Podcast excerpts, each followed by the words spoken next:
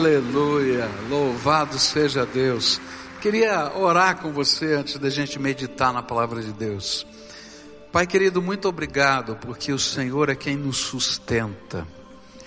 E tudo vem das mãos do Senhor. Louvado seja o teu nome, pelo suprimento na casa de cada um dos teus servos.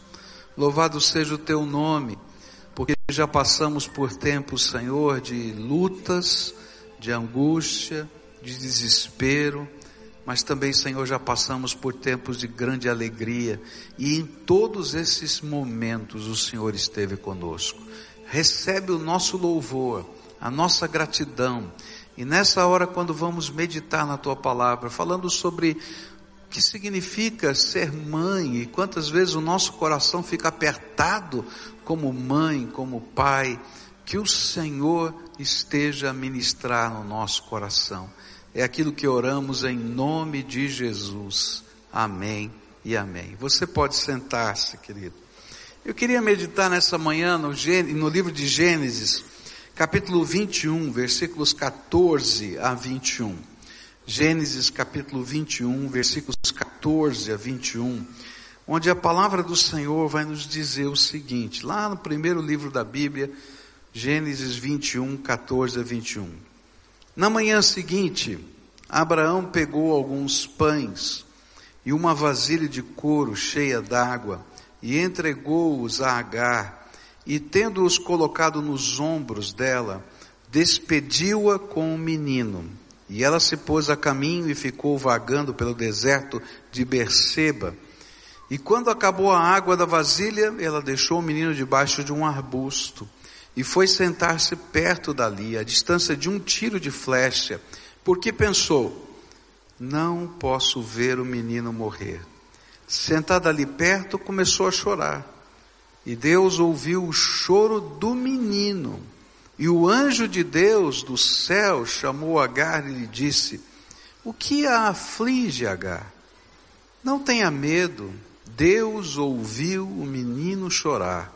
E lá onde você o deixou, levante o menino, tome-o pela mão, porque dele farei um grande povo. E então Deus lhe abriu os olhos, e ela viu uma fonte, e foi até lá, e encheu de água a vasilha, e deu de beber ao menino. E Deus estava com o menino, e ele cresceu e viveu no deserto, e tornou-se flecheiro. Vivia no deserto de Parã, e sua mãe conseguiu-lhe uma mulher da terra do Egito. Essa história, ela é uma história complicada às vezes para a gente entender. Quando a gente vai lendo o livro de Gênesis, é, tem hora que eu fico com raiva de Abraão, né? E essa é uma das histórias que eu fico com raiva de Abraão. Porque há uma situação ali de uma briga, não é, entre Sara e Agar. Agar era uma escrava, escrava de Sara. E na lei, não na lei de Deus, mas na lei dos povos de onde vi, veio eh, Abraão, lá da cidade de Ur dos Caldeus, quando uma mulher não podia ter filhos, e ter filhos naquele, naquele contexto era alguma coisa muito preciosa, né? Como é para nós hoje ter filhos, mas lá ainda mais, porque tinha a ver com a economia, tinha a ver com, com, com o nome da família, tinha a ver com uma série de outras coisas que era quase que impossível conceber uma família que não tivesse filhos. Então havia uma permissão da lei que a dona de uma escrava pudesse dar ao seu marido a sua escrava, e essa escrava conceberia do seu marido, tá? E aí existia uma expressão dentro da lei, lá dos Amurabis, lá daquele tempo, que se aquela escrava concebesse o seu filho nas coxas da dona da escrava, tá? Ou seja, no momento da concepção, tivesse ali sendo amparada por essa mulher e essa mulher tivesse recebendo o bebê ali naquele contexto, aquele bebê seria considerado então é, filho da dona da escrava. Bom, então Sara não tendo filhos e aguardando durante muitos anos a promessa de Deus, um dia ela chega para Abraão e diz para Abraão: Olha, está demorando demais, eu acho que a gente se confundiu, não é bem assim, toma aqui a, a minha escrava e vamos resolver esse problema de não ter filhos. E aí então é, nasce Ismael. Ismael então vai crescer, vai ter mais de 13 anos de idade, quando Deus cumpre a sua promessa e nasce Isaac. E começa uma disputa dentro da família de Abraão. E essa disputa entre Agar e Sara. Uma disputa que já não era nova. A gente vai descobrir nesse texto, no capítulo 16 desse livro, que uma vez Agar foge de casa por causa dessa disputa que acontecia entre Agar e Sara. Mas agora com o filho, agora Isaac tendo nascido, é, Sara toma uma decisão e diz assim: olha, não vou dividir a herança, literalmente é isso que está no texto bíblico, não vou dividir a herança do meu filho, que é o filho herdeiro, com Ismael. Então, eu quero mandar embora essa mulher com o filho dela. E aí entra um impasse. A Bíblia diz que naquele momento Abraão tremeu, literalmente a palavra que está lá é tremeu na língua hebraica. Mas ele consulta o Senhor e o Senhor diz assim: pode fazer o que uh, Sara está pedindo. E eu fico olhando ali e falo: Senhor, mas não estou entendendo nada. Que negócio é esse? É, é filho também, como é que vai? E aí entra toda aquela situação de conflito que a gente leu, e aquela mulher então é colocada lá com, com o seu filho, filho de Abraão, com água, algum provimento, e é mandada embora, e ela vai para o deserto. E aí você já ouviu o restante da história.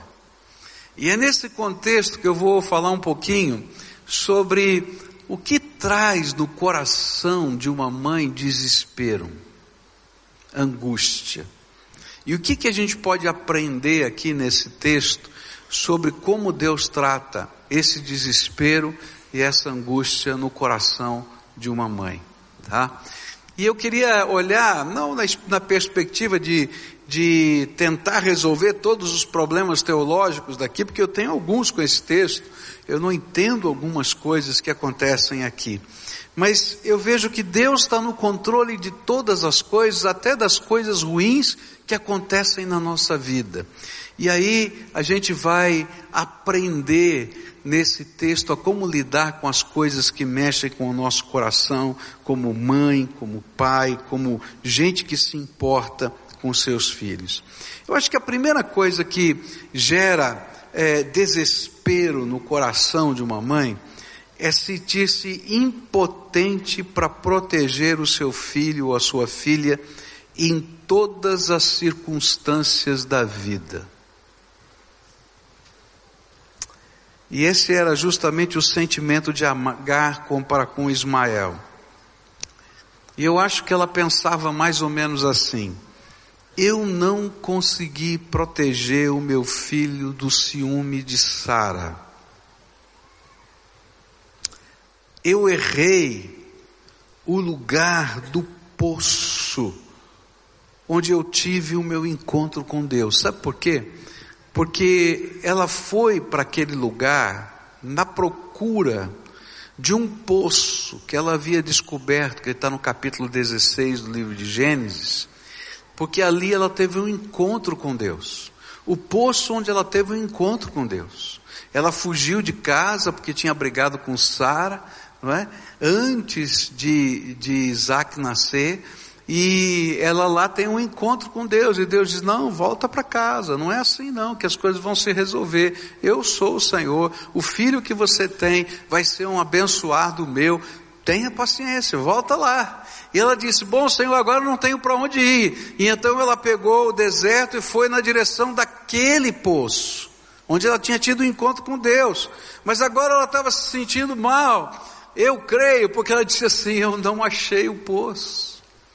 E a água acabou. A coisa está feia. Eu não achei o poço e a água acabou. Eu não consegui. Eu não consegui carregar água suficiente para chegar lá. Meu filho está exausto. E aí ela toma uma decisão ruim, difícil. Eu não posso ver a sua destruição. Como é difícil isso. Essa semana eu estava visitando o Nacife e a esposa, e chegou o um momento é, em que os médicos diagnosticaram no Rafael morte cerebral. Né? E, e você sabe, não tem função no cérebro e a pessoa só está viva por causa de máquinas que estão fazendo todas as funções. E aí chegou um momento em que os médicos perguntaram para o Nassif, bom, e agora, como é que nós vamos fazer? Você tem que tomar uma decisão, não é? E ele tem que autorizar que as máquinas sejam desligadas. E aí então foi toda a família para se despedir, mas ele já não estava lá, porque a mente dele já tinha sido consumida. E aí então eles se despedem. E aí eu me, eu me lembro bem da Lúcia conversando, né, e, e Nassif conversando comigo a respeito disso. E ela disse, e ele disse assim, e Lúcia disse assim, eu não vou ficar aqui. Eu não consigo ver. E ela então vai embora do quarto.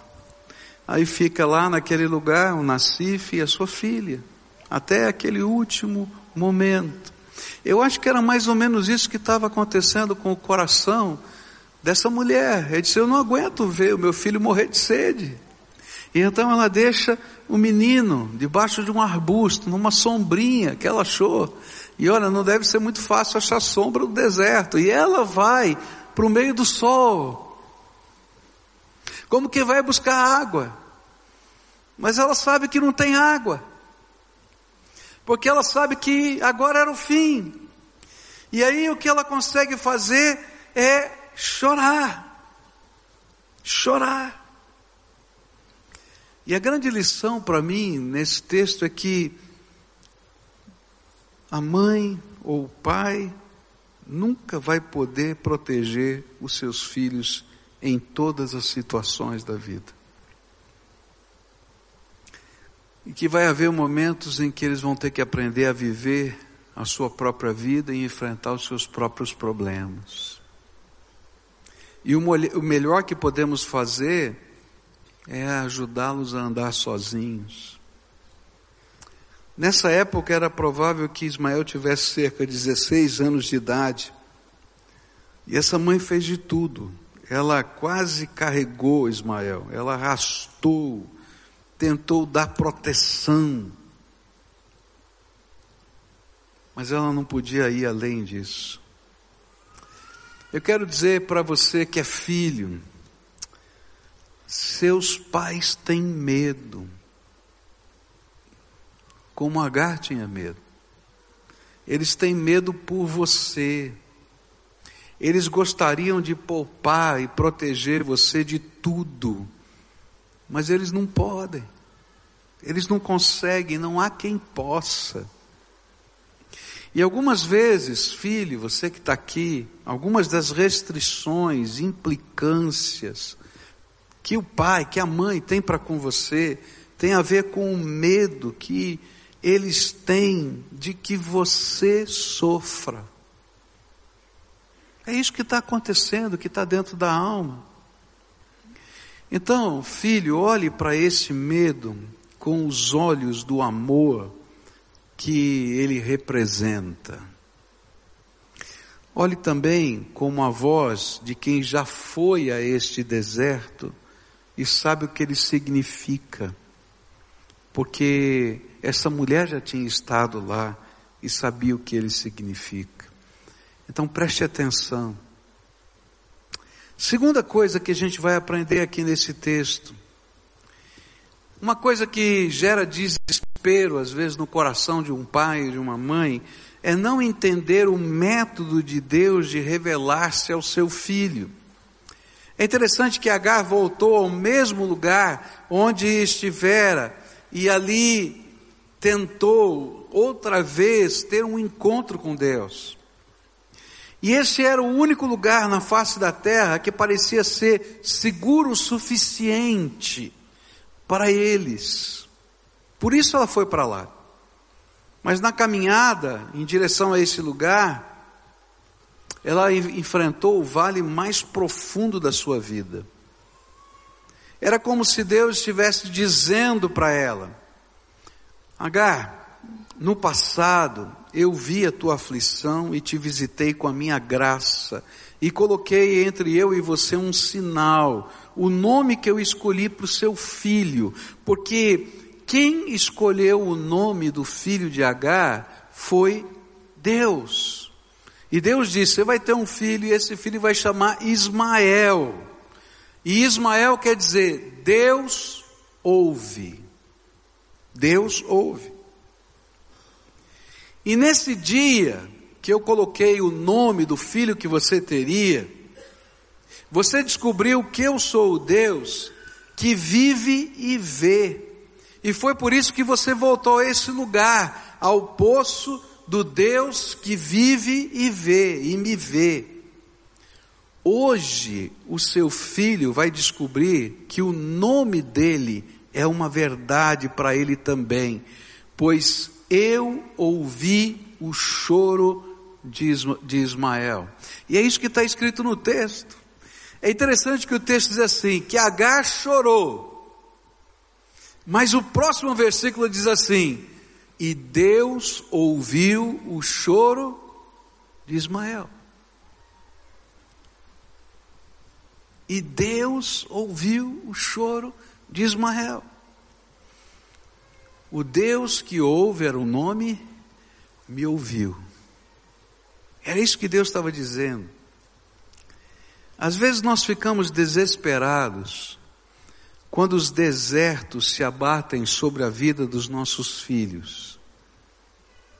Mas não lembramos que para muitos de nós, os desertos foram os meios do nosso Senhor nos fazer enxergar o seu amor redentor. Quantos de nós que estamos aqui só descobrimos que Deus vê e ouve, que Deus se importa, que Deus tem uma bênção para a nossa vida quando a gente estava atravessando um deserto. Não é verdade? E às vezes a gente se esquece disso e às vezes não entende que as batalhas que vão acontecer na vida dos nossos filhos também são meios de Deus revelar-se a eles e abençoá-los. Eu nem sempre vou poder proteger, e às vezes a minha proteção atrapalha.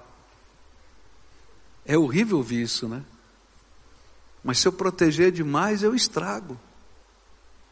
Não é verdade isso? A vida já não ensinou isso a gente.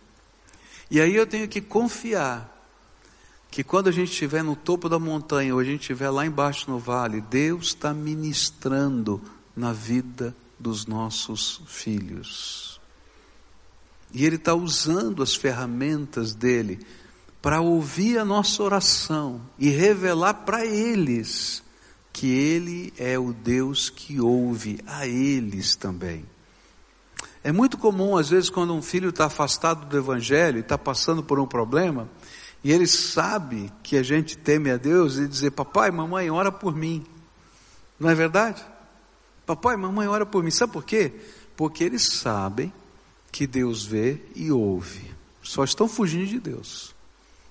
Eles sabem que quando você dobra o seu joelho, alguma coisa de Deus acontece. Mas eles ainda não aprenderam a viver isso na sua própria vida. E vai chegar um momento em que Deus vai dizer assim: agora eu quero ouvir a oração dele. E você vai dizer, Deus, mas eu tenho orado tanto. Ele diz, eu sei, mas porque eu ouvi a sua oração, eu vou agora colocar a oração nos lábios dele. E vou usar os meus meios para fazer isso. E aí o mover de Deus vai acontecer. E eu não vou entender o jeito de Deus, mas naquele dia Ismael descobriu que Deus ouviu o seu choro. Esse foi o maior ensino que eu aprendo com Abraão nesse texto, porque eu não entendi esse homem. Por que, que ele deixou acontecer o que aconteceu? Eu tenho raiva às vezes, falar a verdade. Tá?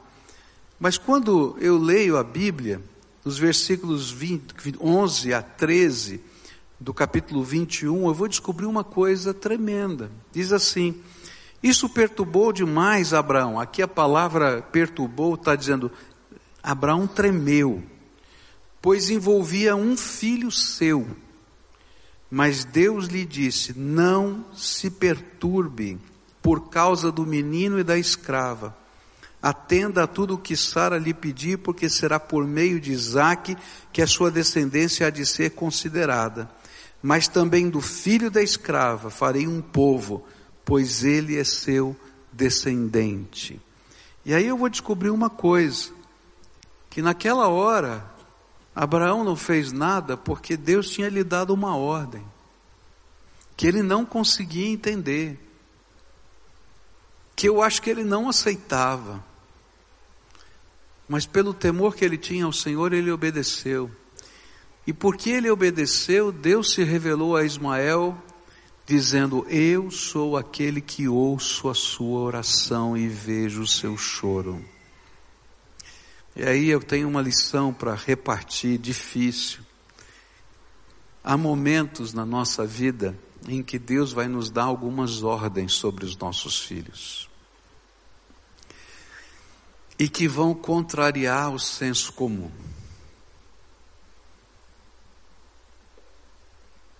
Porque o nosso maior desejo vai ser querer proteger de novo e o Espírito de Deus vai dizer assim: ele precisa aprender alguma coisa nova por ele.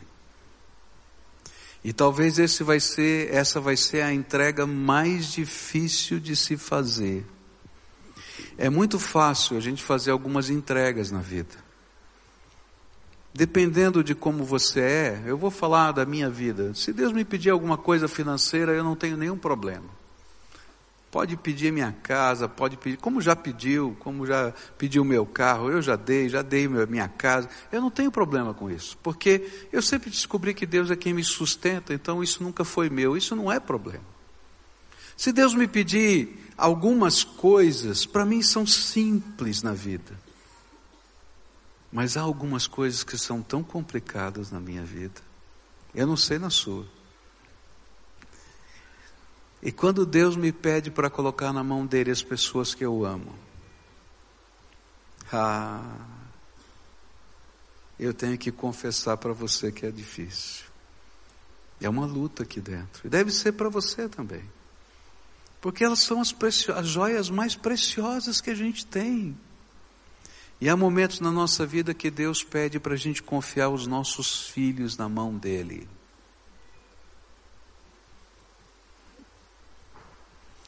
E a gente descansar que Deus tem um plano melhor do que a gente poderia ter para eles. E essa é a grande lição que eu aprendo aqui. Eu não vou conseguir proteger os nossos filhos, nem você vai conseguir proteger. Mas o Senhor tem uma bênção para eles, que é só deles. E que é a resposta da nossa oração. Eu não sei qual é o medo, qual o deserto, mas o melhor que você pode fazer nessas horas é que Deus, que Deus pede para a gente confiar no método dele, é confiar no Senhor, porque Ele não está dormindo, Ele pode ver, Ele pode ouvir, Ele pode responder. Por isso Deus ouviu o choro do menino E o anjo de Deus do céu chamou Agar e lhe disse: O que aflige Agar? Não tenha medo. Deus ouviu o menino chorar lá onde você o deixou. A última coisa que eu quero falar com você, porque logo em seguida as crianças vão entrar. Uma das coisas que gera desespero é quando os nossos olhos estão cegos para a provisão de Deus. E às vezes a gente não consegue consagrar e entregar os nossos filhos porque os nossos olhos estão fechados para a provisão de Deus. E aí o verso 19 diz assim: E então Deus lhe abriu os olhos, e ela viu uma, uma fonte. Foi até lá, encheu de água a vasilha e deu de beber ao menino. O poço estava lá, ela não via. Deus teve que abrir os olhos dela. Quantas vezes Deus está trabalhando de modo surpreendente a favor da nossa vida, da nossa família, e nós não somos capazes de perceber a provisão de Deus? Quantas vezes nós estamos chorando o desamparo, quando Ele nunca saiu do nosso lado? Agar chorava a morte de Ismael enquanto Deus estava dando um arbusto para sombra para cobrir a cabeça dele no meio do deserto, gente. Um anjo para o seu consolo, uma fonte do seu lado, uma bênção vinda do céu para o resto da sua vida. E às vezes a gente não está enxergando. E às vezes a gente até está murmurando. Como às vezes nós entramos em desespero porque não somos capazes de perceber que Deus não nos abandona, porque Ele nos ama. Então quero dizer para você, você não precisa se desesperar, porque aquele que Deus que vê, é aquele que, que age, aquele que ouve, aquele que nos abençoa. E a solução para o nosso desespero é dada numa fórmula muito simples que o anjo do Senhor diz para Agar. E diz assim para aquela mãe: Não tema, confie na promessa que o Senhor já te deu. Então, se Deus já te deu promessas, confie na promessa que Deus já te deu. Quando você ora pelos seus filhos, quando Deus te dá uma promessa, toma posse da promessa que Deus já te deu. Ela é verdade. Toma posse. Se ele não te deu, continua de joelho e clama. Não desista dessa promessa. Depois, se você quer continuar nessa jornada, não deixe o seu filho desistir. E nem você desista. Por isso o anjo vai dizer: levanta o menino. Ele está lá, prostrado, levanta o menino. Pegue-o pela mão, oriente o seu filho no caminho que deve andar. Por quê? Porque o Deus que ouve e vê vai te abençoar nessa jornada. Que Deus nos dê graça para aprender a trocar a angústia, o desespero, o medo da paternidade e da maternidade, porque essa não é uma coisa exclusiva da mãe. Por uma dependência de Deus que nos faz enxergar os milagres dele na vida das pessoas que nós amamos. Por isso nós os abençoamos na autoridade do Senhor. Que Deus abençoe você, papai, que Deus abençoe você, mamãe, e no dia das mães, que Deus abençoe mais ainda você, mamãe, não é? E que nós filhos possamos enxergar os dramas do coração daqueles que nos amam.